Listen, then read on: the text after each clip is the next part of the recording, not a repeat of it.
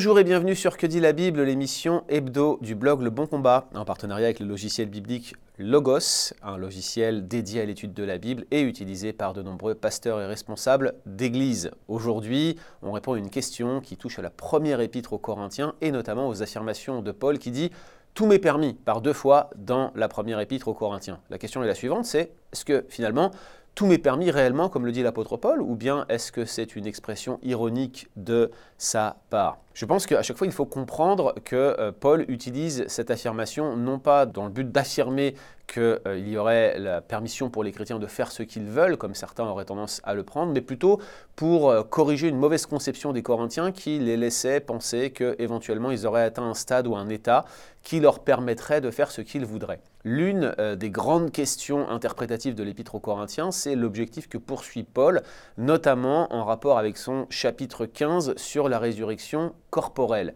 La thèse que je défends à titre personnel, et je vous l'annonce sans vouloir forcément en débattre dans cet épisode, c'est que Paul lutte avec une hérésie qui avait cours euh, en plusieurs endroits du bassin méditerranéen dans les églises chrétiennes, celle que l'on appelle parfois l'eschatologie réalisée. En fait, les Corinthiens, comme probablement les chrétiens d'Éphèse, pensaient que, euh, pour certains d'entre eux en tout cas, la résurrection était déjà arrivée. Ils considéraient la résurrection comme étant uniquement spirituelle. Et ils se disaient, eh bien, nous sommes nés de nouveau, par conséquent, nous sommes déjà dans l'escaton réalisé, nous sommes déjà dans la fin des temps, et nous pouvons faire ce que nous voulons. Et le but de Paul, en leur écrivant cette épître, c'est de leur dire, attendez, oui, vous avez vécu en quelque sorte une résurrection, vous avez eu les arts de l'esprit, vous êtes passé de la mort à la vie, oui, vous êtes ressuscité, mais vous êtes appelé à chercher les choses d'en haut, parce que cette résurrection, elle n'est pas complète, il manque la résurrection corporelle qui est, je le rappelle, le kérigme, l'un des éléments clés de l'énoncé fondamental de la foi chrétienne. Nous attendons tous cette résurrection des morts, c'est la promesse que donnent euh, les Écritures. Donc les Corinthiens se méprenaient, en tout cas pour certains d'entre eux, en pensant qu'ils étaient euh, déjà euh, ressuscités. Paul, effectivement, à plusieurs reprises dans la première épître aux Corinthiens, mais aussi dans la deuxième, preuve de la persistance de cette hérésie, leur dit à plusieurs reprises, déjà vous êtes riches, déjà vous avez commencé à régner, oh que nous puissions nous aussi, nous les apôtres, régner avec vous. Donc il y avait bien une forme d'ironie dans les propos de Paul, mais pour autant, je ne pense pas que lorsqu'il dit tout m'est permis, il fait euh, usage de euh, ce, style rhétorique, cette ironie qu'il manie à plusieurs reprises dans la première épître aux Corinthiens. Pourquoi est-ce que je pense cela? Eh bien, tout simplement parce que je pense que les phrases tout m'est permis font partie, les deux fois où elles sont utilisées, euh, de,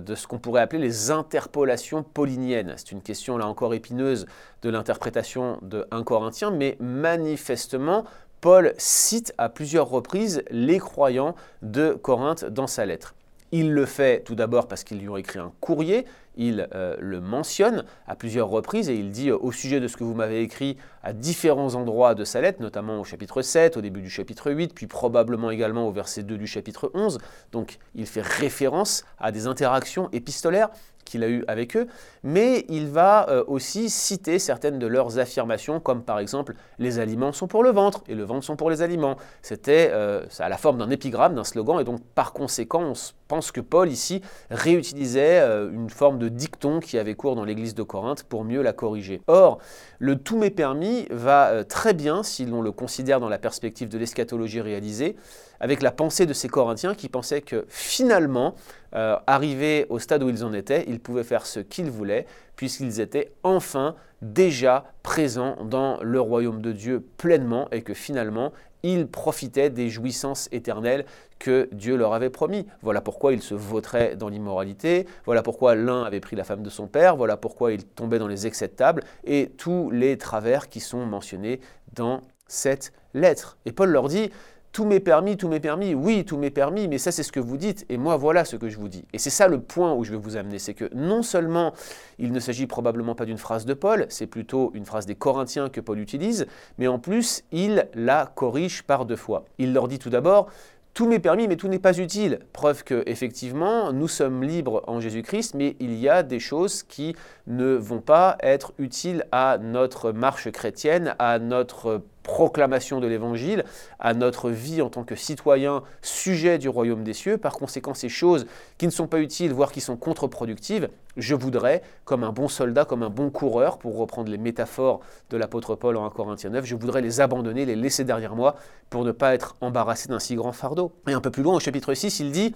Tout m'est permis, mais je ne me laisserai asservir par quoi que ce soit. Les Corinthiens, à bien des égards, tombaient dans des travers qui les rendaient esclaves, esclaves d'attitude, esclaves de substance, esclaves de comportement. Et Paul leur dit, voilà, si votre liberté, votre permission de vivre votre vie chrétienne pleinement en étant libre du péché vous amène à retomber dans le péché, eh bien vous êtes passé complètement à côté de votre vie chrétienne. Il leur parle donc de cette liberté, mais il leur dit avec solennité au chapitre 9 qu'elles ne deviennent pas une pierre d'achoppement non seulement pour leur propre marche chrétienne, mais également pour les autres. Il leur dit notamment au chapitre 8 que leur propre liberté pourrait conduire ceux qui sont plus faibles à défaillir et ils les mettent en garde à ce sujet-là. Ça serait donc une grande erreur de prendre ces affirmations de Paul, tout m'est permis, comme une permission pour nous chrétiens du XXIe siècle de faire ce que nous voulons. Non seulement ce n'est pas lui directement qui le dit, c'est une citation qu'il reprend de l'Église de Corinthe, mais en plus de cela, il n'a de cesse que de corriger une telle fausse conception.